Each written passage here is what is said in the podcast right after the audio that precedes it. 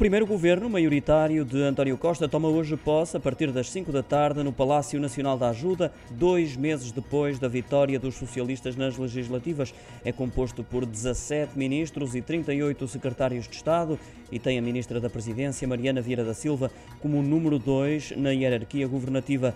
O 23º governo constitucional será impulsado eh, pelo Presidente da República, Marcelo Rebelo de Sousa, que vai aproveitar a cerimónia para falar dos desafios que o novo governo vai enfrentar, como por exemplo as consequências para o país da guerra na Ucrânia, com um aumento generalizado dos preços.